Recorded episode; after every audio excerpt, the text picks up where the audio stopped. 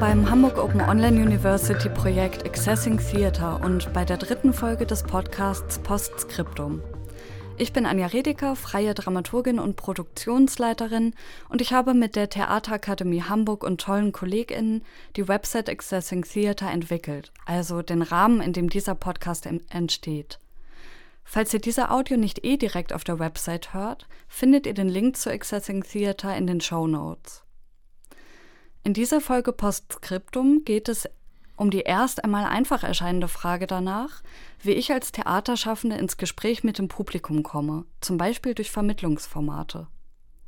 Das Thema der Vermittlung hat in den letzten Jahren immer größere Aufmerksamkeit bekommen, in der freien Szene genauso wie an Stadt- und Staatstheatern.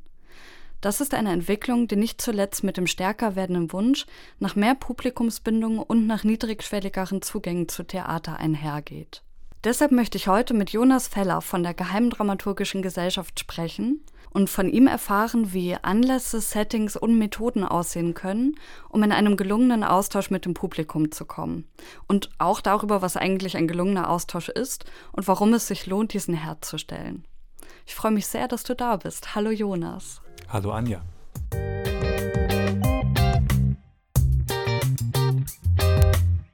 Vielleicht, bevor wir starten, über die Geheime Dramaturgische Gesellschaft zu sprechen, magst du erst einmal ein paar Worte zu dir sagen. Wer bist du? Was machst du eigentlich beruflich?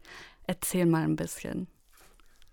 Ich bin freiberuflich unterwegs als Dramaturg, Kulturvermittler, teilweise auch ein bisschen als Game Designer ähm, und schlag mich so durch in verschiedenen Feldern und verschiedensten Projekten und ähm, habe verschiedene Theatergruppen, mit denen ich gemeinsam arbeite, wo wir häufig partizipative Projekte entwickeln, entweder die in den Aufführungen konkret mit Publikum interagieren oder in den Prozessen teilweise dokumentarisches Material produzieren oder nicht. Und eben ein sehr großer Teil ist die Geheime Dramaturgische Gesellschaft und das ganze Thema Gesprächsanstiftung und Gesprächsführung. Und du hast vorhin erzählt, dass du noch gar nicht so lange in Hamburg bist. Genau, ich wohne seit knapp zwei Jahren in Hamburg. Ich bin Anfang März 2020 hergezogen, zwei Wochen vor dem Lockdown. Und die Geheime Dramaturgische Gesellschaft ist aber nicht mit ihrem Kern in Hamburg, sondern verteilt sich so ein bisschen über die Republik, richtig? Genau, wir sind insgesamt 13 Leute zurzeit und wir leben eigentlich über ziemlich über ganz Deutschland verteilt. Ähm, der Sitz selbst, sozusagen der, der Struktur, ist in Thüringen, einfach weil wir da einen Ort haben, wo wir auch unser Lager haben und sich dort viel von unserer Arbeit irgendwie von aus gut organisieren lässt. Ich selbst bin auf euch gestoßen im Zuge des Vermittlungsseminars an der Theaterakademie, als ich recherchiert habe nach neuen Vermittlungsformaten, die sich vielleicht ein bisschen abheben vom klassischen Publikumsgespräch oder der klassischen Einführung und bin dabei auf eure Website gestoßen und habe dabei auch entdeckt, du hast es gerade selbst auch schon gesagt, dass ihr gar nicht so sehr von Vermittlung sprecht, sondern eher von Gesprächsanstiftung. Was bedeutet das? Mit was für Gesprächen beschäftigt ihr euch? Was macht ihr eigentlich? ähm, wir versuchen Gespräche anzustiften zwischen verschiedenen Gruppen, die vielleicht noch gar nicht unbedingt miteinander ins Gespräch kommen normalerweise oder wo bestimmte Hürden bestehen. Und wir verstehen das Ganze oder wir nennen das Ganze gar nicht unbedingt Vermittlung, weil in Vermittlung manchmal ja auch implizit drinsteckt, dass es irgendwie darum geht, Wissen weiterzugeben oder von einer Seite auf eine andere, also auch eine Art Ungleichgewicht auszugleichen oder ein Wissen zu transportieren. Und wir Gespräch eher ver verstehen als einen, oder den Begriff Gespräch verstehen als einen ergebnisoffenen Austausch, gemeinsamen Austausch vor allem. Und das muss gar nicht unbedingt immer mit Reden zu tun haben, auch wenn das da drin steckt, aber wir haben noch keinen Begriff gefunden, der eigentlich besser dafür funktioniert, sondern es kann natürlich auch schriftlich oder nonverbaler Austausch sein. Aber das, was quasi in diesem Begriff Gespräch drin steckt, ist das, was uns interessiert. Und ähm, das Anstiften kommt daher, dass wir unsere Aufgabe vor allem eigentlich darin sehen, Rahmenbedingungen zu schaffen, in denen Leute miteinander ins Gespräch kommen können. Das heißt, einen Ort zu schaffen, eine Situation zu schaffen, wo Leute sich aufhalten und vielleicht ganz automatisch miteinander ins Gespräch kommen oder wenn nicht ganz so automatisch einen Impuls zu setzen durch eine Fragestellung, durch ein mehr oder weniger festgesetztes Format, was nochmal das Sprechen irgendwie anders fokussiert und sagt, hier seid ihr jetzt für eine gewisse Zeit an einem gewissen Ort, redet miteinander. Ihr konzentriert euch dabei schon auf Theatersituationen oder steckt ihr das Feld, in dem ihr agiert, noch ein bisschen weiter? Hm, wir kommen alle irgendwie, oder größtenteils kommen wir aus dem Theaterbereich. Das ist zumindest der Bereich, aus dem heraus wir angefangen haben zu arbeiten. Und wir sind inzwischen aber auch schon in andere Bereiche irgendwie mit weitergewandert. Also wir haben auch schon mal ein Filmfestival begleitet, wir haben eine ähm, kritische Sommeruniversität der Uni Kassel begleitet. Ähm, wir haben mal eine Bewerbung geschrieben, um für ein Pornofestival Nachgespräche anzubieten, was leider bisher noch nicht geklappt hat. Ähm, genau. Und wir haben aber die Mitglieder, also unsere Mitglieder, unsere 13 Leute, die wir sind, kommen aus unterschiedlichsten Bereichen. Und das ist uns tatsächlich auch sehr wichtig, dass wir alle nicht hauptberuflich nur GesprächsanstifterInnen oder KulturvermittlerInnen sind, sondern dass wir alle noch einen anderen Fokus haben. Das heißt, wir sind teilweise KünstlerInnen, wir haben aber auch jemand dabei, der ist Techniker, wir haben äh, jemand dabei, der ist Sozialpädagoge, wir haben Leute dabei, die sind aus der politischen Bildung. Ähm, und all diese Bereiche bringen irgendwie anderen Input immer noch mal rein oder andere Perspektiven mhm. und sorgen auch dafür, dass wir irgendwie auf andere Bereiche unsere Arbeit auch anwenden können und wollen. Und trotzdem heißt ihr Geheime Dramaturgische Gesellschaft. Wie seid ihr auf diesen Namen gekommen? Das Ganze ist aus einem Witz entstanden, auf dem ersten Einsatz, wo wir waren. Damals haben wir uns noch Basislage genannt, was jetzt vor allem eigentlich eines unserer Formate ist, nämlich ein Ort, an dem viel gesammelt und dokumentiert wird. Und ähm, wir sind damals darauf gekommen, dass das, was uns eigentlich an Festivals interessiert, denn das ist, was wir viel machen, wir beobachten und begleiten Festivals, sind die Dramaturgien eines Festivals, die unter dem Festival liegen und die gar nicht unbedingt inhaltliche Dramaturgien sind, sondern etwas sind wie, wann sind eigentlich Pausen, wer hat Zugang, wer hat keinen Zugang, wo können sich Leute begegnen, wie passieren die Wege zwischen den Orten, also diese ganzen Zwischenräume. Und wir haben die irgendwann mal getauft als, das sind eigentlich geheime Dramaturgien, weil niemand über sie spricht oder weil sie hm. niemand wahrnimmt. Und daher kommt dieser Name. Umso mehr macht es wahrscheinlich Sinn, dass ihr interdisziplinär aufgestellt seid, weil so wie du es beschreibst, klingt das für mich ein bisschen, als wären auch BühnenbildnerInnen und RaumgestalterInnen ähm, in solchen Analysen von geheimen Dramaturgien ganz wertvoll und elementar. Tatsächlich ist niemand von uns aus dem Bereich, ja. aber wir interessieren uns, glaube ich, alle dafür. Mhm. Und sozusagen das Thema Raum ist eins, was viel Raum einnimmt in unserer Arbeit oder viel mitgedacht wird. Also auf einem Festival, das Festivalzentrum selbst ist ein unglaublich wichtiger Raum, ein Knotenpunkt, ein Kommunikationspunkt, wo Dinge zusammenlaufen, das Gleiche erfüllen, zum Beispiel Foyers in Theatern oder so. Und diese Räume sind, wenn sie konzeptionell mitgedacht werden, total wertvoll. Und wenn sie das nicht getan werden, dann sind sie häufig Orte, die eigentlich nicht einladend sind und an denen auch nichts passiert. Mhm.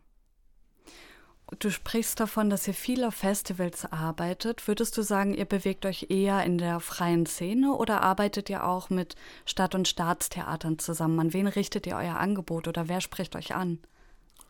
Wir sind da gar nicht festgelegt. Also wir sind auf der Festivals der freien Szene, auch der Amateurtheaterszene, tatsächlich auch viel im Schultheater unterwegs, aber auch auf Festivals, ähm, wo ähm, institutionelle Häuser spielen ähm, wir haben tatsächlich sehr viel auch im Bereich Kinder- und Jugendtheater gemacht. Ähm, vor allem mit dem Wildwechselfestival schon über mehrere Jahre und dort kommen sowohl freie Gruppen als auch feste Häuser, die dort spielen. Äh, kannst du was dazu sagen? Wo findet das Wildwechselfestival statt? Das ist das Kinder- und Jugendtheaterfestival der ostdeutschen Bundesländer mhm. und es wechselt alle zwei Jahre seinen Ort. Also findet alle zwei Jahre statt und wechselt den Ort. Und das letzte jetzt, letzten Herbst war in Bernburg. Okay. Ich würde gerne ein bisschen darüber erfahren, was eure Motivation ist, in diesem sehr spezifischen Feld der Künste zu arbeiten. Ähm, ich habe in meiner Recherche gesehen, 2019 hat die damalige Kulturstaatsministerin Monika Grütters das Förderprogramm Kulturelle Vermittlung und Integration, so heißt das, ähm, hat das fortgeführt und hierfür verschiedene Ziele benannt. Unter anderem kulturelle Teilhabe ermöglichen und auch mehr Menschen erreichen, die bisher, so sagt sie, kaum oder gar keine kulturellen Angebote nutzen.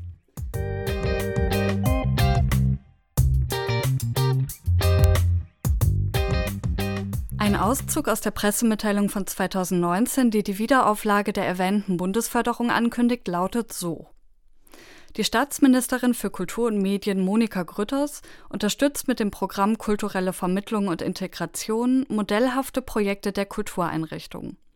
Ziel ist es, möglichst vielen Menschen die Teilhabe an sozialem und kulturellem Leben zu ermöglichen, unabhängig von Geschlecht, Alter, Herkunft, Religion und sozialer Lage, sowohl im städtischen als auch im ländlichen Raum. Monika Grütters sagte, damit gesellschaftliche Integration gelingt, müssen wir dafür sorgen, dass wir Kultur und kulturelle Bildung für alle zugänglich machen.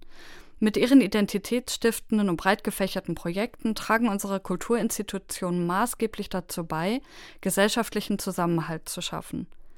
Als Orte der Begegnung sind sie dafür prädestiniert, immer mehr Menschen zu erreichen, die bisher kaum oder gar keine kulturellen Angebote nutzen.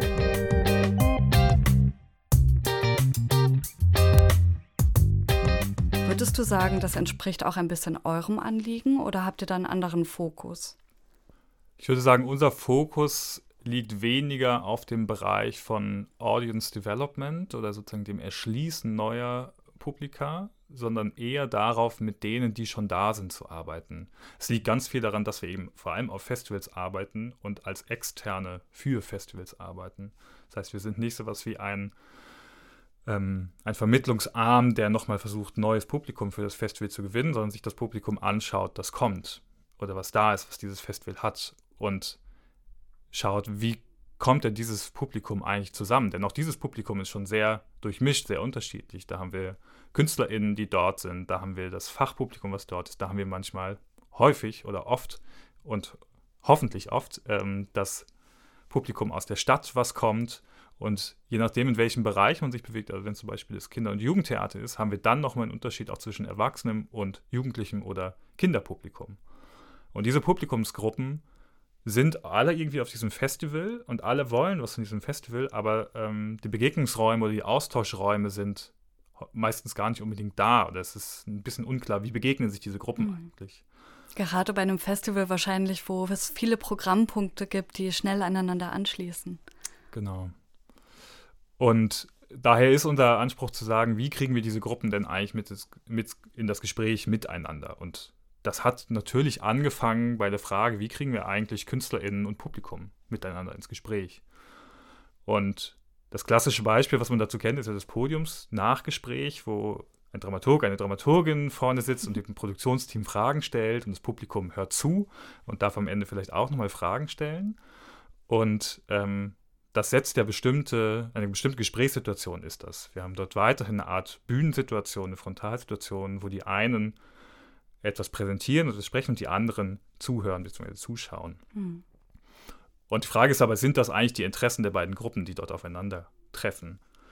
Und in unserem Gründungsmythos quasi ist genau die Frage danach und das Aufbrechen das Gegengehen gegen dieses Format begründet, weil wir alle, die wir damals quasi uns das gegründet haben, als sowohl als KünstlerInnen gearbeitet haben, als eben auch natürlich immer wieder Publikum sind von Theater und wir aus der Perspektive des Publikums das Gefühl hatten, uns befriedigen diese Form von Gesprächen eigentlich nicht, weil wir finden es viel interessanter, mit den anderen Menschen im Publikum in Austausch zu treten. Was hat denn diese Aufführung eigentlich mit uns gemacht? Also die Gespräche, die so am Küchentisch danach stattfinden, auf dem Weg nach Hause, in der Raucherinnenecke, an der Bar, die aber eben in diesen kleinen, intimen Räumen bleiben und auch immer nur mit den Leuten passieren, die man kennt. Mhm. Und wie können wir aber mit, den, mit dem anderen Publikum, das wir eigentlich nicht kennen, in Austausch treten? Und aus Perspektive von KünstlerInnen, die wir ja auch sind, haben wir einen großen Frust an diesen Gesprächen, weil wir das Gefühl haben, wir haben eigentlich nichts so richtig davon. Wir sind da vorne nochmal, erklären unsere Arbeit wahrscheinlich zum x-ten Mal. Ähm, es kommt die Frage, wie kann man sich all den Text merken, all diese Dinge, ähm, die wahrscheinlich alle Schauspielerinnen schon sehr oft gehört haben und auch vielleicht über sind auf eine Weise. Und wir haben gemerkt, als Künstler interessiert uns ja viel mehr zu erfahren, was hat denn das Publikum eigentlich erlebt? Was, was macht die Arbeit mit denen, die wir da gezeigt haben? Und da treffen sich dann ja diese beiden Interessen wieder, dass es darum geht, das Publikum hat was erlebt, worüber es sprechen kann, und wir als Künstlerinnen haben Interesse daran, das zu hören. Genau. Ja, ich kann das ähm, aus meiner Arbeit als Dramaturgin unterstreichen, dass meine Erfahrung auch mit Publikumsgesprächen, die genauso stattfinden, wie du sie beschreibst, nämlich auf einem Podium, etwas extrem Unbefriedigendes haben. Einerseits bin ich als Dramaturgin, die irgendwie verantwortlich ist für diese Situation, häufig sehr gestresst, die Situation im, im Blick zu behalten und im Griff zu behalten. Andererseits fühlt es sich für alle Beteiligten auf dem Podium häufig wie eine zusätzliche und etwas ungeliebte Aufgabe an. Und eben genau wie du sagst, es entsteht halt kein richtiger Austausch, aus dem für die eigene künstlerische Arbeit etwas Neues entstehen kann. Und ein Aspekt, der mir in solchen Situationen auch immer auffällt, ist insbesondere, wenn wir von dieser Situation ausgehen, es gibt einem vielleicht sogar räumlich erhöhtes Podium oder so. Es gibt einfach auch so ein enormes Machtgefälle, das häufig in den Stücken, die vorher gezeigt werden, häufig auch schon da ist und von, wo ich aber von vielen KünstlerInnen weiß, dass sie selbst schon in der, in der Performance oder im Theaterstück selbst dieses Machtgefälle eigentlich nicht besonders schätzen. Und wenn das dann auch noch reproduziert wird in einem Nachgespräch, ähm, verstärkt das auch so ein bisschen die Distanz zwischen dem Bühnengeschehen und dem Publikum. Spielt diese Frage von Macht und Machtgefälle zwischen diesen, also wir trennen sie ja gerade extrem, von diesen beiden Instanzen Kunst und Publikum für euch auch eine Rolle in euren Überlegungen? Absolut. Denn es ist genau wie du gerade gesagt hast, es gibt irgendwie noch diesen, dieses Bild des Künstlergenies, was irgendwie dasteht und dessen Arbeit ich als Publikum irgendwie zu verstehen habe und auch zu, wo es die eine richtige Lesart gibt. Und eigentlich ist es ja aber genau andersrum. Es gibt da dieses Kunstwerk und ähm, das hat jemand geschaffen und jetzt geht es um die Frage, was, was, was erzählt es den Leuten? Was, was äh, empfinden Leute? Was erfahren Leute, wenn sie damit in Kontakt kommen? Und das ist das, was ja eigentlich, was dieses Kunstwerk schafft. Und äh, wenn man es ein bisschen zuspitzen will, dann ist irgendwie jedes Kunstwerk, was zusätzlich erklärt werden muss, hat vielleicht seinen, seinen Weg erstmal auf eine Weise verfehlt, weil es erstmal auch für sich stehen sollte mhm. oder soll, können sollte. Und man kann es andersrum fassen, dass wenn man das Kunstwerk und sozusagen das Publikum, was dem begegnet, als eine Art Dialog versteht, dann haben die KünstlerInnen damit, dass sie etwas auf die Bühne gestellt haben, sich bereits positioniert. Sie haben sich auch angreifbar gemacht. Sie haben sich präsentiert und zwar erstmal, sie haben sich auf eine Weise nackig gemacht. Und jetzt ist das Publikum an der Reihe zu sagen, okay, was macht das denn jetzt mit mir? Und sie sozusagen das Publikum ist jetzt dran, sich angreifbar zu machen, sich zu positionieren mhm. zu dem, was sie da eigentlich erlebt haben. Und das, glaube ich, ist ein Prozess, der ist schwierig zu vermitteln an so beide Seiten. Ich glaube, für die Künstlerinnenseite kann man das ganz gut ähm, verständlich machen, wenn man sagt, hey, ihr erfahrt da ja auch Dinge, was eure Arbeit eigentlich auslöst. Und es ist, ähm, ihr habt euch damit präsentiert.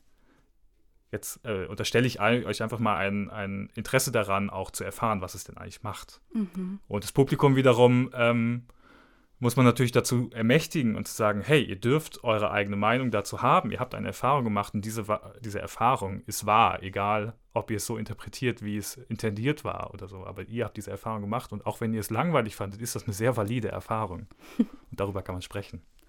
Ja, ich glaube, das ist tatsächlich ein ganz entscheidender Punkt, wenn man über Vermittlung spricht. Du merkst, ich bleibe so ein bisschen an diesem Begriff hängen, auch aus Gewohnheit natürlich. Ähm, denn wenn ich daran denke, wie ich selbst als Publikum, also wenn ich im Publikum sitze auf ähm, Nachgespräche und Diskurse, nach ähm, Performances reagiere, merke ich, dass ich sehr zurückhaltend bin, sehr vorsichtig.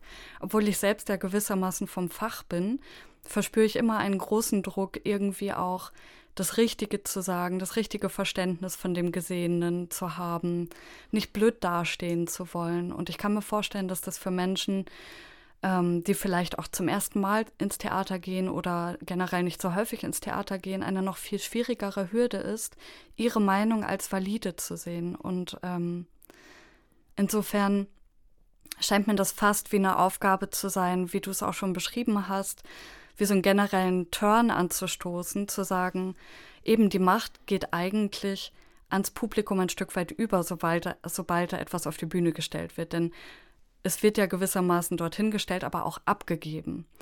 Denn alles, was dann passiert und was in einem Probenprozess intendiert wurde, ist letztlich dann auf der Bühne zu sehen und für ein Publikum aber ganz anders zu begreifen im Zweifelsfall. Also ein Publikum hat ja dann letztlich die Deut Deutungshoheit und macht das Stück zu seinem. Und das kann, denke ich, zumindest auch eine ganz große Qualität haben, wenn man es eben schafft, wie du sagst, eine Ermächtigung und Ermutigung herbeizuführen, dieses Selbstverständnis zu, zu generieren auf Publikumsseite.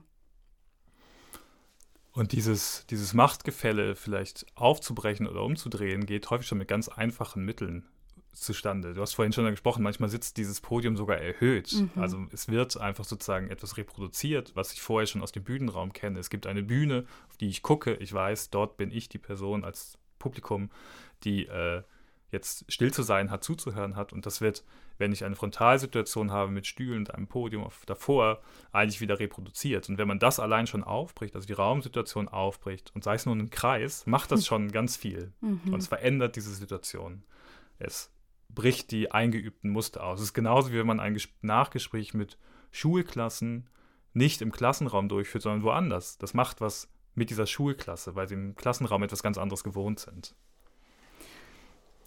Ähm, es gibt eine Kulturwissenschaftlerin, Carmen Mörsch. Ich weiß nicht, ob du von ihr gehört hast, aber die beschreibt verschiedene Wirkungsweisen von Vermittlungen. Und eine Wirkungsweise, die sie beschreibt, und ich glaube, zu der sie eine gewisse Sympathie empfindet, ist die transformative Wirkungsweise. Das heißt, dass Vermittlungsformate eben nicht nur selbstbestätigend sind und nicht nur in eine Richtung funktionieren kommunikativ, sondern dass sie im Gegenteil transformative Wirkung zurückhaben, insbesondere in eine, in eine Theaterstruktur.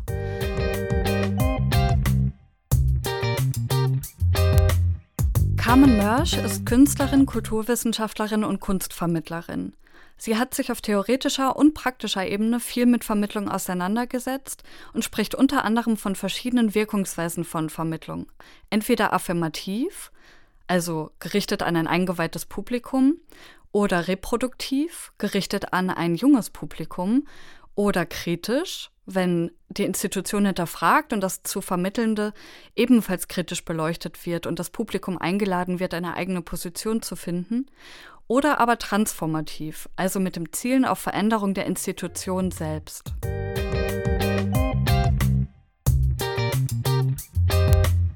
Da würde mich interessieren, ob ihr euch mit dieser Frage auch beschäftigt, inwieweit quasi Gesprächsformate, Austausch, ähm, Austauschideen und Momente dazu führen können, dass tatsächlich eine, eine Transformation der Kunststruktur ähm, dahinter, sei es ein Festival oder ein festes Haus oder dergleichen, passieren kann. Geht es dir jetzt eher um die, die Produktionsprozesse oder um die größeren Strukturen auch der, der Häuser oder Festivals dahinter? Beides tatsächlich. Ich glaube, es hängt ein bisschen davon ab, in welchem Kontext wir sprechen, ob es ein, ein freies Szeneprojekt ist, wo gar keine Stru also keine Hausstruktur dahinter steht, oder ob wir über Formate sprechen in einem Stadttheater, wo tatsächlich ja etliche Strukturen dahinter stehen. Und auch hinsichtlich vielleicht einer künstlerischen Formsprache oder so, wenn ich als Gruppe ein Theaterstück präsentiere und im Nachhinein in einen Austausch mit dem Publikum komme, der ein wirklicher Austausch ist, inwieweit kann das auch transformative Wirkung auf meine eigene Arbeit haben? Ich denke, das hat es in jedem Fall. Ähm, in dem Moment, wo ich anfange, mich mit meinem Publikum nochmal anders zu beschäftigen und einen Rücklauf dazu bekomme, wie es eigentlich zu dem, was ich da produziert habe, sich verhält und was es daraus zieht, lerne ich natürlich ganz viel über die Mechanismen und äh, kann dann vielleicht im selben Projekt, wenn es, wenn es sozusagen noch im Bearbeitungsprozess ist oder ich sozusagen sage, okay, wir überarbeiten es nochmal, natürlich direkt umsetzen und sonst vielleicht einfach dann im nächsten Projekt.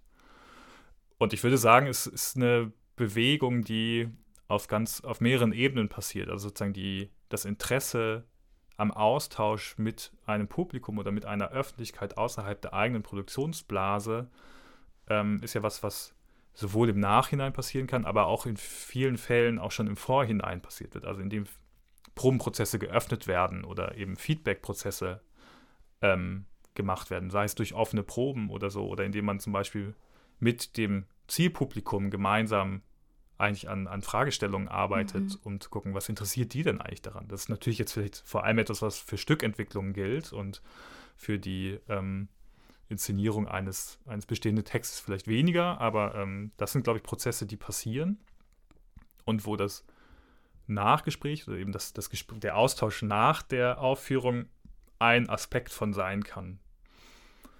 Ähm, und ich glaube, insofern bedingt es dann auch wiederum die Strukturen von den Institutionen dahinter. Also sei es eben das Haus, sei es das Festival, was sich dazu entscheidet, diese Prozesse zu öffnen.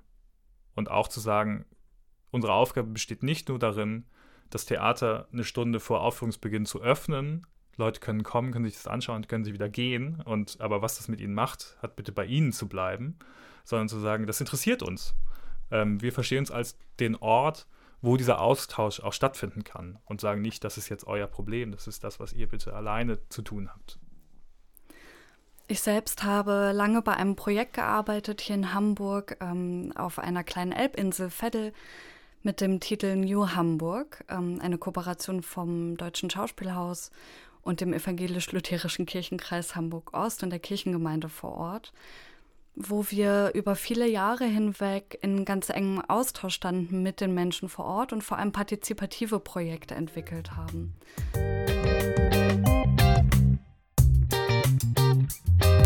Seit 2014 werden in dem kleinen Inselstadtteil im Hamburger Süden partizipative Kultur- und Diskursprojekte entwickelt. Vom Theaterstück zur Staatenlosigkeit über performative Installationen anlässlich des G20-Gipfels bis hin zu einem zweiwöchigen Festival zum Thema der solidarischen Stadt. Ein Kerngedanke von New Hamburg ist es, Verbindungen zwischen Menschen herzustellen, die sonst vermutlich nicht zustande kämen. Neben dem Programmangebot bemüht sich das Projekt daher vor allem erstens um eine aktive und persönliche Einladungspolitik, Zweitens um einen niedrigschwelligen Zugang zum Angebot, zum Beispiel durch das Pay What You Want Prinzip.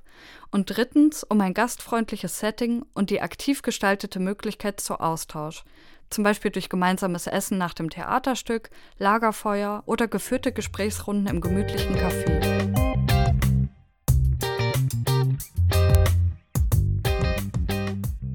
Du hast vorhin, als wir uns kurz vor der Aufnahme unterhalten haben, erzählt, dass du auch selbst in partizipativen Kontexten arbeitest. Und mich würde interessieren, inwieweit du auch diese Arbeit als Form von Vermittlung begreifst oder ob das für dich ein ganz anderes Paar Schuhe ist. Ich bin mir gar nicht so sicher, ob ich eigentlich so, einen, so eine klare Grenze irgendwo ziehen würde zwischen bis dahin ist es Vermittlung und ab da ist es dann was anderes oder ab da ist es dann die Kunst. Ähm, ich glaube, das geht irgendwie ineinander hinein. Eben, ich, verstehe Kunst als einen Kommunikationsprozess. Es ist allein, also die Kunst zu produzieren, zu zeigen und es von Seiten des Publikums diese Kunst zu rezipieren, das ist eine Form von, von Dialog, der da anfängt und der aber ganz klar da nicht aufhört, sondern der davor beginnt und der danach weitergeht. Und deswegen würde ich, hm, Deswegen würde ich das, glaube ich, gar nicht so sehr unterscheiden. Mhm. Ja, mein Eindruck ist so ein bisschen aus den Erfahrungen, ähm, die ich auch in diesem Projekt gemacht habe, dass ein vermittelnder Aspekt dessen vielleicht auch daran liegen könnte, ähm, eine gewisse Zugangshemmnis zu Theater und Kultur zu reduzieren, dadurch, dass die Prozesse eben offengelegt werden. Also wie funktioniert eigentlich ein Probenablauf? Wer ist daran beteiligt? Wie funktioniert die Zusammenarbeit zwischen meinetwegen Regie äh, und Bühnenbild und den Schauspielenden. Und darüber hinaus habe ich auch den Eindruck, weil wir vorhin nur kurz das Thema ähm, Publikumsakquise äh, gewissermaßen angesprochen haben, dass auch die Beteiligung von, von äh, Menschen in partizipativen Projekten, zum Beispiel in Bürgerinnenbühnen oder dergleichen, auch dazu führt, dass nochmal ein anderes Publikum sich eher eingeladen fühlt, als Publikum teilzunehmen tatsächlich, seines Freunde, Freundinnen, Verwandte der Beteiligten und dadurch vielleicht so ein erster Schritt entstehen könnte, Theater als einen Ort wahrzunehmen, der auch mich selbst einlädt, was ich vielleicht vorher nicht so empfunden habe. Absolut. Theater behaupten ja häufig auch von sich selbst eigentlich Orte der Demokratie zu sein und eben für die Bevölkerung eines, einer Stadt oder eines Stadtteils. Und ähm, ich glaube, das sind sie in Teilen schon, in ganz vielen Teilen sind sie es aber auch nicht. Und äh, sie bauen Hürden auf. Ähm, und diese Hürden in Teilen auch irgendwo mal einzureißen oder neue Wege zu gehen, sind genau der Weg zu gucken, wie können wir das denn vielleicht offener gestalten. Und das, auch da fing es bei banalen Dingen an, die Preise in der, mhm. in der Bar des Theaters oder so. Laden die mich ein, danach noch da zu bleiben oder kann ich es mir eigentlich nicht leisten und denke mir, gut, dieser Ort ist nicht für mich, deswegen gehe ich wieder. Ähm, bei dem ersten Wildwechselfestival, wo wir waren, das war 2015, damals war es in Weimar, gab es eine, die große Eröffnung auf dem Theatervorplatz vor dem DNT und ähm, mit partizipativen Projekten, mit äh, ich glaube, eine Tanzgruppe war dort, ich weiß es nicht mehr ganz genau. Mhm. Ähm, also da ist was auf dem Platz passiert und dann ging es ins Theater hinein zur Eröffnung, zur eigentlichen Eröffnungsveranstaltung. Und dieses Event auf dem Platz hat das Interesse von zum Beispiel einer Gruppe Jugendlicher, die dort Wodka trinken vor dem Theater saßen, erregt und die hatten Interesse mit ins Theater reinzukommen und wurden dort dann aber auch aufgehalten und gesagt, nee, ihr könnt jetzt hier auch nicht rein. Ähm, nicht, weil sie betrunken waren, sondern weil sie halt einfach kein, kein Ticket hatten, weil sie sich ein Ticket hätten kaufen müssen.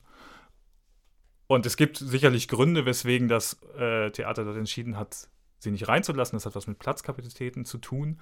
Aber gleichzeitig sind das Momente, wo man sagt, wie kann man denn diese Institutionen öffnen? Wie kann man Leute einladen, die, wenn sie kommen, auch reinkommen können?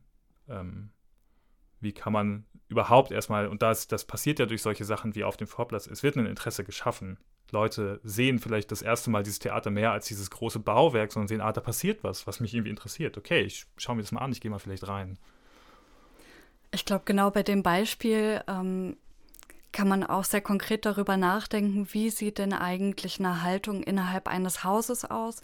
Und zwar nicht nur in der Dramaturgie, im Ensemble, und bei der Regie oder der Intendanz meinetwegen, sondern auch in Abteilungen, die vielleicht eher nicht in erster Linie zum künstlerischen Bereich zugeordnet werden.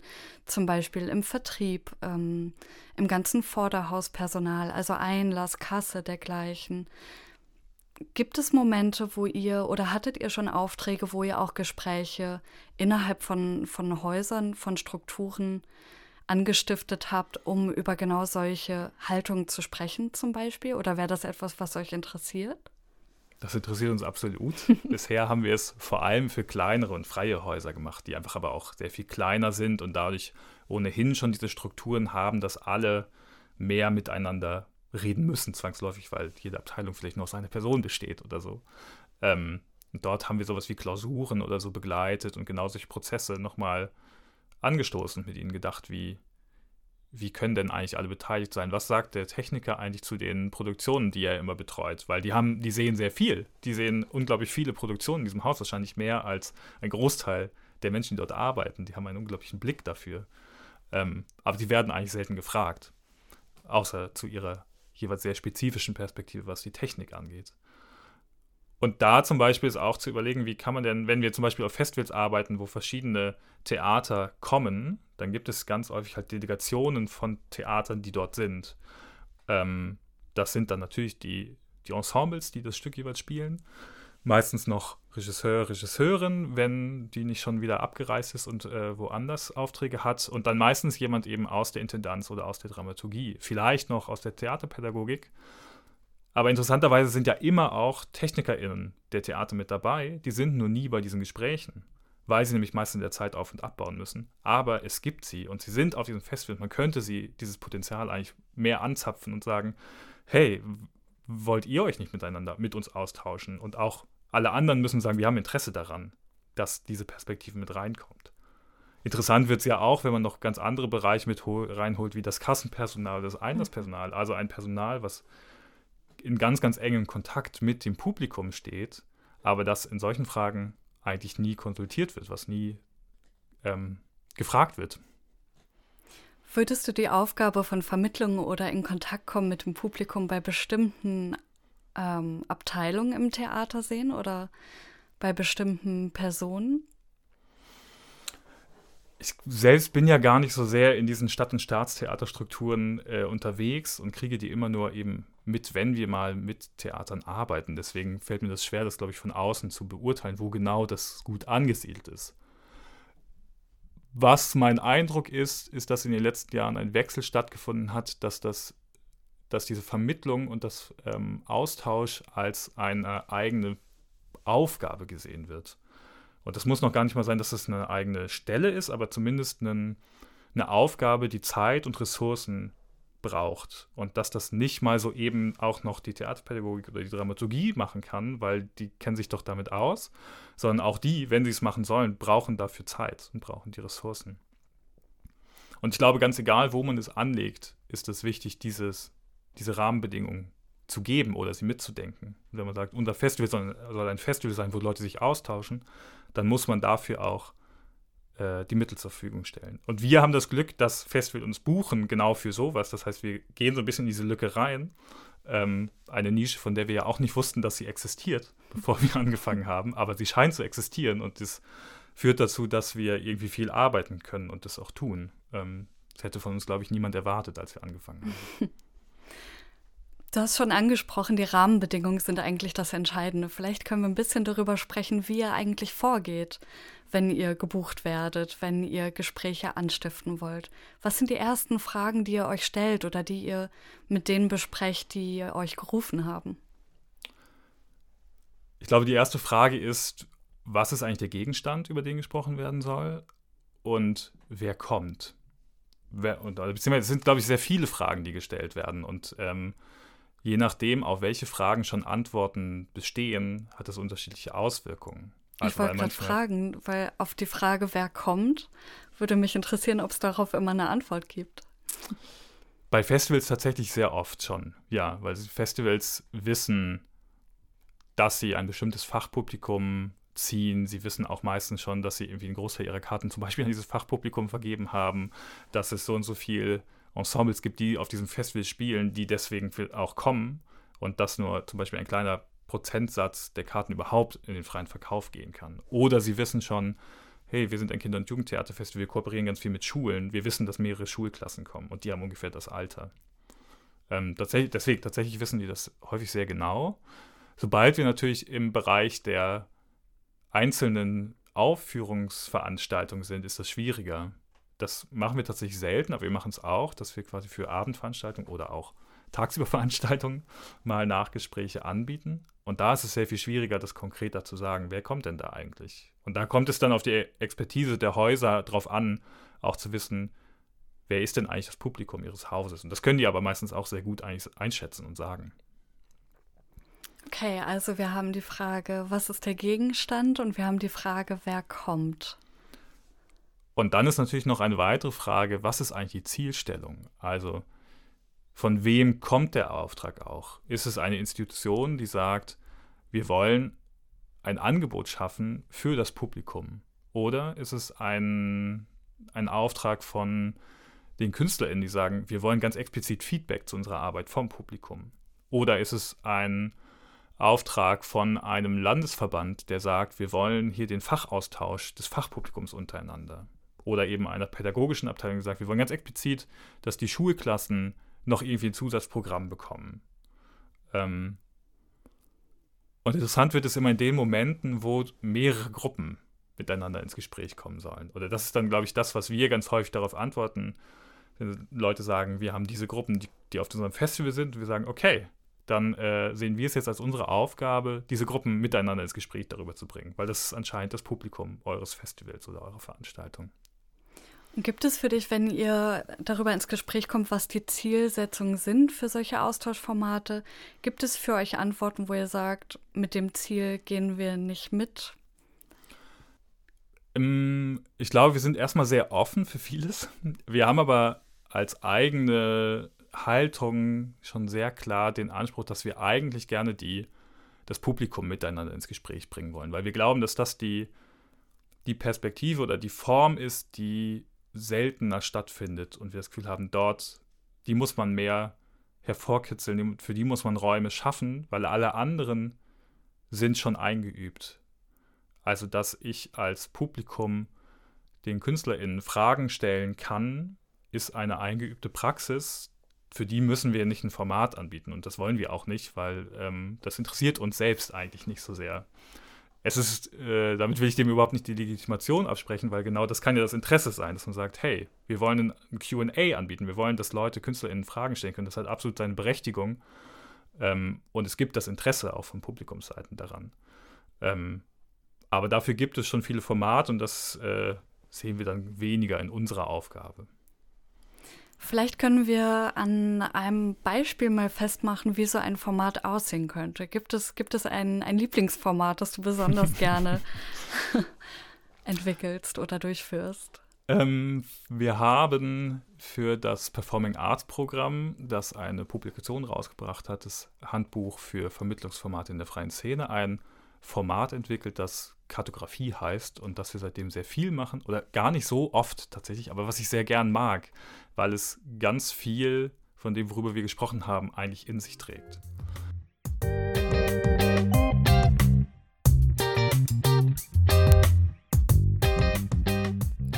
Von 2016 bis 2018 entwickelte das Performing Arts Programm Berlin zusammen mit dem Studiengang Theaterpädagogik der Universität der Künste Berlin acht experimentelle Formate der Kunstvermittlung. Diese werden in einer frei zugänglichen Publikation beschrieben, mit Hinweisen auf die Zielgruppe, Benennung der Herausforderungen und ihrer Bewältigung. Die intensive Beschäftigung des PUB mit Vermittlung zeigt die wachsende Bedeutung und Wahrnehmung dieses Felds auch in der freien Szene – den Link zur Broschüre findet ihr in den Show Notes.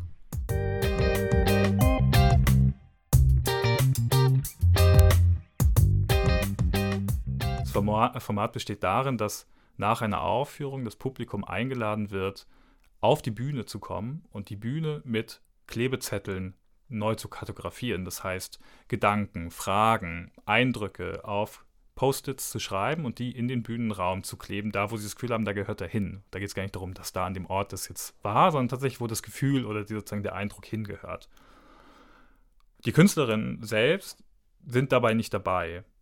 Und beziehungsweise, wenn sie dabei sein wollen, dann äh, sagen wir ihnen, ihr könnt euch gerne in den Publikumsbereich setzen und aber ihr müsst still sein und ihr dürft zuschauen. Das ist die erste Phase, in der sozusagen Leute auch in Stille auf die Bühne gehen und erstmal für sich diese Klebezettel hinkleben. Die zweite Phase besteht dann darin, dass sie, was sie wahrscheinlich vorher auch schon tun, aber nochmal sehr explizit anmoderiert wird, zu sagen, jetzt schaut euch auch die Zettel der anderen an. Gibt es noch Dinge, die ihr vielleicht schon direkt darauf antworten wollt, dann auch das wiederum auf Post-its zu tun, dazu zu kleben. Und das ist der Moment, wo wir dann auch die KünstlerInnen einladen, die Bühne zu betreten und sich quasi auch durch diesen überschriebenen Bühnenraum zu bewegen und aber auch weiterhin in Stille das zu lesen und sich einfach so einen Eindruck zu verschaffen, was da jetzt schon geschrieben wurde. Und die dritte Phase besteht dann darin, dass das Publikum eingeladen wird, sich auf der Bühne zu positionieren zu einem Bereich, wo vielleicht so Post-its kleben, die Sie jetzt interessieren, über die Sie gerne weiter reden wollen. Und dadurch bilden sich räumliche Gruppen auf der Bühne von Leuten, die wahrscheinlich Interesse haben, über ähnliche Dinge zu reden. Und dann wird quasi in Kleingruppen die Möglichkeit gegeben, darüber zu sprechen. Das heißt, wir haben auf der Bühne mehrere kleine äh, Gesprächsgruppen, die sich dann über Themen unterhalten, die sie dort verortet haben. Und da können dann die Künstlerinnen auch wiederum dabei sein, aber auch hier, deswegen ist es wichtig, vorher mit den Künstlerinnen dann einmal zu sprechen, ist auch die Ansage, geht nicht sofort ins Erklären eurer eigenen Arbeit, sondern nutzt diese Gelegenheit, selbst vielleicht auch Fragen zu stellen oder selbst etwas zu erfahren darüber. Und das macht ganz viel, sozusagen, wenn die Haltung der KünstlerInnen in dem Moment ist nicht, ich stehe hier zu, ich erkläre euch jetzt meine Arbeit, sondern ich bin hier und habe Interesse an eurer Meinung, dann schwingt das natürlich über und das Publikum hat, fühlt sich dazu ermutigt, die eigene Meinung auch zu sagen. Und hat es, hat vorher schon die eigenen Gedanken irgendwie formuliert oder zumindest schon mal gedacht und auf Zettel gebracht und ist dadurch anders aktiviert worden. Und wie wäre in dieser konkreten Situation, wie wäre eure Rolle da drin? Taucht ihr darin auf? Leitet ihr die AkteurInnen in der Situation an oder seid ihr gar nicht dabei? Wir sind dabei, aber eben, wir sind eher anleitend dabei. Und da kommt dann wieder der Begriff der Anstiftung rein. Wir sehen es darin, den Rahmen zu schaffen und die Impulse zu geben. Worüber dann gesprochen wird, liegt in der Verantwortung der Leute, die teilnehmen. Wenn da über bestimmte Kleinigkeiten gesprochen wird, dann ist das vollkommen in Ordnung, weil es scheint diese Leute, die dort an dem Moment darüber reden, zu interessieren. Und wenn an anderer Stelle über was ganz anderes gesprochen wird, über die großen Themen der Inszenierung, dann ist das das Interesse der Leute. Und das erzählt aber auch viel darüber, was eine, was eine Aufführung mit den Leuten gemacht hat. Also sind es die großen Themen, die darin verhandelt werden, die überhaupt von Interesse sind, oder ist es das nervige Geräusch, was die ganze Zeit auf der Bühne zu hören war, äh, was einen total davon ablenkt, über die Themen nachzudenken. Ich habe das Gefühl, gerade bei diesem Beispiel ähm, spielt auch ein Faktor eine große Rolle, nämlich Zeit. Ähm, weil du hast von den drei Phasen gesprochen, man begibt sich in Ruhe auf die Bühne, lässt das nochmal auf sich wirken, man braucht Zeit zur Reflexion, niederzuschreiben, dann alles zu lesen und dann in die Gespräche zu gehen.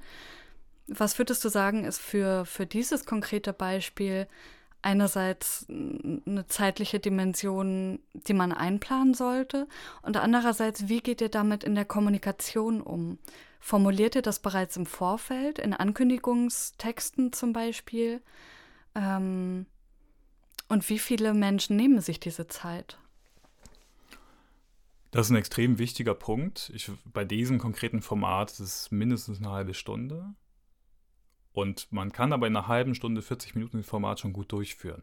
Ähm, es klang jetzt vielleicht mit diesen Phasen nach mehr, aber die sind halt sehr formatiert und damit reichen da manchmal fünf Minuten für diese erste Phase zum Beispiel. Weil da kommen schon sehr, sehr viele Gedanken hin. Wenn jede Person irgendwie zwei, drei Zettel schreibt und man hat nur zehn Teilnehmer, dann kleben da 30 Zettel und das ist schon eine ganze Menge. Ähm, und je mehr Leute daran teilnehmen, sind es natürlich mehr Zettel. ähm, es ist total wichtig, im Vorfeld zu kommunizieren, wie lange solche Formate dauern, weil nur dann wissen Leute, worauf sie sich einlassen. Und es ist auch sehr wichtig, zumindest grob schon zu skizzieren, was sie da eigentlich erwartet. Und das ist eine große Kunst, diese Vermittlung des Formats, also sozusagen der Moment, wann kündigt man es eigentlich an? Also steht man nach dem Applaus auf und eine Person ruft noch rüber, jetzt gibt es noch dieses Format, wo ihr hinkommen könnt, ist das vorher angekündigt, kriegt man das bereits beim Einlass gesagt, steht das vielleicht schon vorher auf der Website? Mit einer kurzen Ankündigung. Ähm, da kann ich gar nicht so sehr ein Patentrezept jetzt für geben, wie man das gut macht. Ähm, es ist total wichtig, es an mehreren Stellen vielleicht immer wieder anzukündigen. Und es ist wichtig, gute, gute, knackige Zusammenfassung hinzubekommen, um Leuten zu sagen, was sie da eigentlich erwartet. Damit Leute nach den zwei Sätzen, die man vielleicht über den Einlass gebrüllt hat, denken, ja cool, da habe ich jetzt irgendwie Interesse dran, da gehe ich mal hin. Das klingt spannend. Und das muss noch gar nicht das ganze Format erklären. Da muss noch nicht drinstehen, oh, ihr werdet auf die Bühne gehen können und Zettel schreiben und dann könnt ihr reden. Ähm, sondern es, es, reicht manchmal vielleicht auch schon, wir haben da sowas Alternatives. Das schreckt manche Leute ab, manche reizt es auch. Äh, ich glaube, das hängt dann auch wiederum sehr davon ab, wo man das macht. Und weil ich anfangs erzählt habe, dass wir eben sehr, sehr viel auf Festivals sind, dort ist das natürlich nochmal eine ganz andere Kommunikation, weil Leute sind zumindest wenn wir mit einem Festivalpublikum zu tun haben, was ein ganzes Festival über auch vor Ort ist, die haben viel mehr ein Interesse zu kommen, weil die sind auch da für den Austausch. Viel schwieriger wird es dann auch noch die Leute vor Ort, die äh, quasi durch den freien Verkauf zu dieser Produktion gekommen sind, auch noch dafür zu gewinnen, um diesen Austausch zu schaffen. Ich kann mir vorstellen, dass Festivals und Häuser relativ unkompliziert vielleicht ein kleines Budget für eure Arbeit abstellen können. Für freie Gruppen, die eine einzelne Produktion machen, stelle ich mir das eher schwierig vor. Deshalb bin ich relativ beeindruckt davon, wie Open Source mäßig ihr mit eurem Material umgeht. Ihr habt jetzt gerade auch drei Hefte rausgebracht, in denen ihr so ein bisschen beschreibt, wie euer Vorgehen ist, wie man selbst zum Gesprächsanstifter, zur Gesprächsanstifterin werden kann. Magst du zu den Heften noch ein bisschen was erzählen?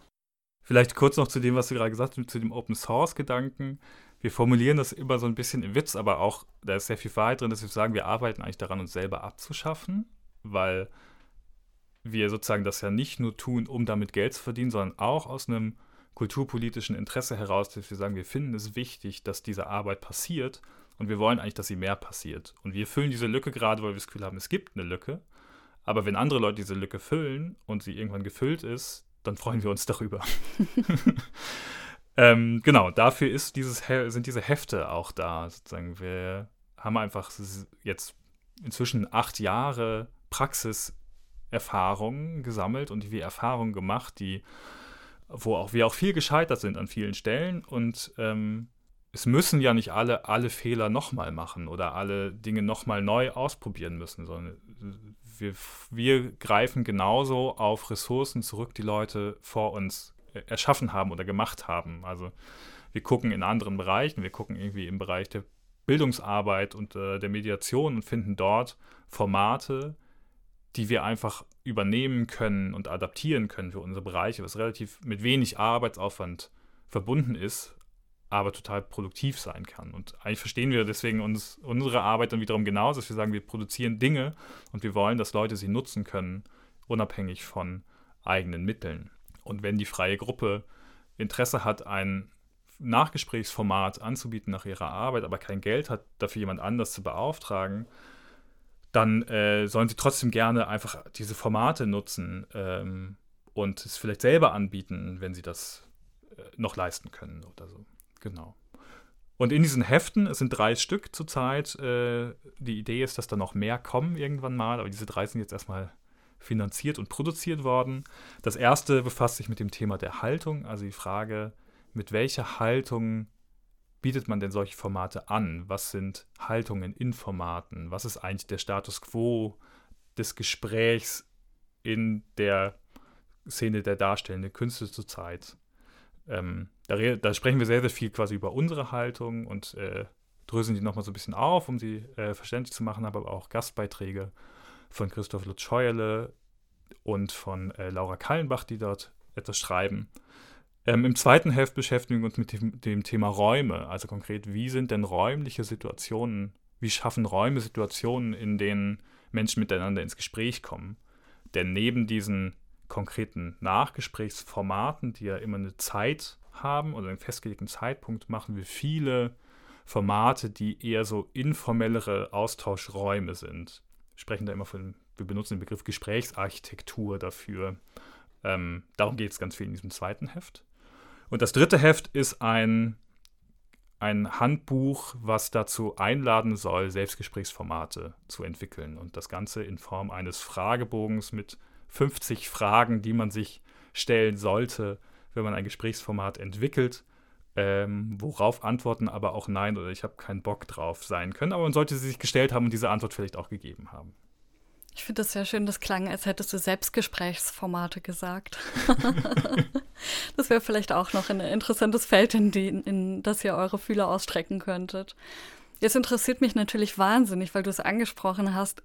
Was sind denn eure Scheitermomente? Welche Fehler habt ihr gemacht und was könnt ihr vielleicht weitergeben, worauf man achten sollte, was man oder vielmehr, was man vermeiden sollte? Das ist eine schwierige Frage, weil es gibt ganz, ganz viele Momente und gleichzeitig sind sie, glaube ich, häufig sehr schwer konkret zu beschreiben. Ähm, Oder vielleicht anders, was bedeutet, also wann ist ein Gespräch für euch gescheitert? Ein Gespräch ist gescheitert, wenn Leute nicht miteinander in Austausch treten. Also wenn sozusagen unsere Rahmenbedingungen nicht dazu führt, dass Leute Lust haben, miteinander zu sprechen. Ähm, was häufig klar, wenn Auftraggeberinnen an uns rantreten, dann ist so das Interesse daran, dass Leute unbedingt jetzt über diese Inszenierung sprechen müssen. Unser Interesse ist aber erstmal, sie überhaupt ins Gespräch zu bringen. Und wenn sie dabei über die Kaffeepreise, über das Wetter reden, ist das für uns auch erstmal vollkommen in Ordnung. Gescheitert ist es für uns nur, wenn das nicht passiert. Also wenn es den Raum nicht gibt, wenn sozusagen unsere Angebote nicht genutzt werden, weil sie anscheinend nicht einladend sind oder wenn ähm, ein Format, was wir uns überlegt haben, was bestimmten Regeln folgt oder einen bestimmten Rahmen folgt, eher dazu führt, dass Leute gehemmt sind, als dass sie sich eingeladen fühlen. Und das sind manchmal ganz, ganz kleine Stellschrauben. Ähm, wir haben ein Format, wo man aus einem Stück Papier äh, eine Skulptur formt, um sozusagen das eigene Empfinden der Aufführung irgendwie als erstes einmal in, in sowas Haptisches zu gießen, eben nicht gleich ins Sprechen zu kommen. Und da haben wir in der Anmoderation feststellen müssen, dass es ganz darauf ankommt, was für ein Wort wir dafür benutzen. Skulptur ist etwas, was funktioniert. In dem Moment, wo wir Kunstwerk sagen, schafft das eine Hemmschwelle auf und Leute mhm. machen das nicht. Und ähm, das sind Dinge, die muss man ausprobieren und äh, kommt dann drauf. Und es war jetzt nicht vorherzusehen, dass dieses eine Wort das auslöst und das andere vielleicht nicht.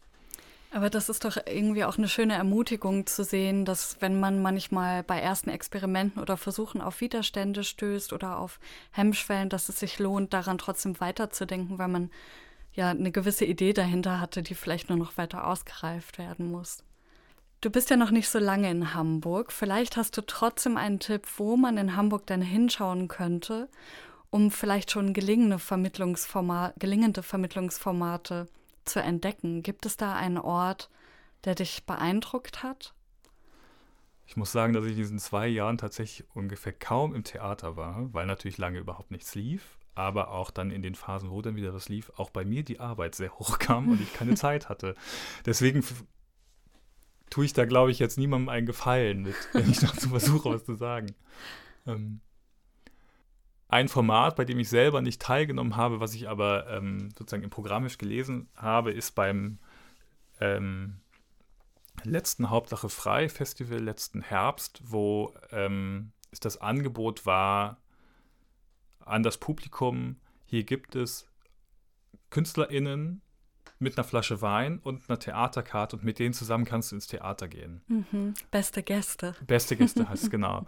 Ich habe nicht daran teilgenommen, aber ich finde es eine fantastische Idee und es ist, nimmt sozusagen diesen Moment der Einladung, des in Kontakt tretens und ähm, es nimmt ernst, dass Austausch ein längerer Prozess ist, der davor beginnt, der währenddessen stattfindet und danach weitergeht.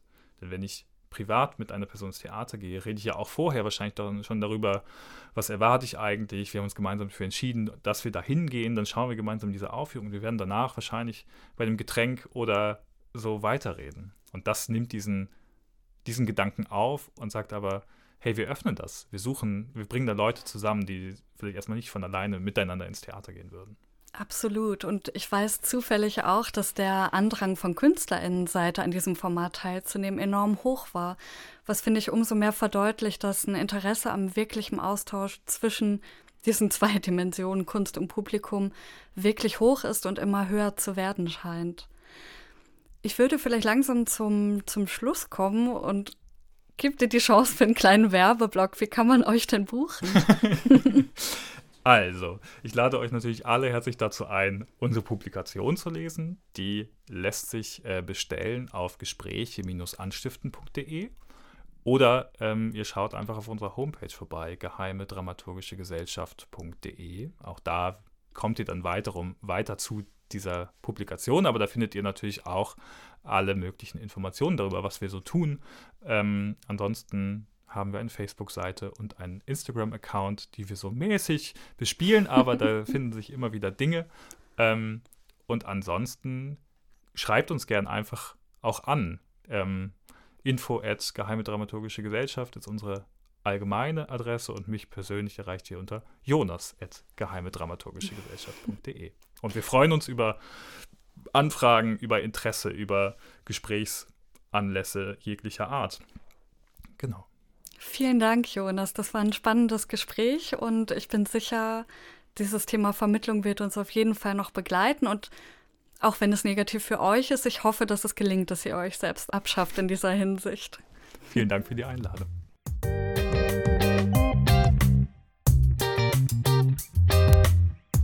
Das war die dritte Folge Postskriptum mit Jonas Feller von der Geheimdramaturgischen Gesellschaft. Ich hoffe, dieses PS hat euch gefallen und verweise gern nochmal auf die Website Accessing Theater, wo ihr noch mehr Input zu berufspraktischen Fragen von BühnenbildnerInnen, DramaturgInnen und weiteren Theaterschaffenden bekommt. Schaut hier gern immer mal wieder vorbei, denn von Semester zu Semester kommen mehr Inhalte dazu. Vielleicht bald auch schon das nächste Postskriptum. Tschüss.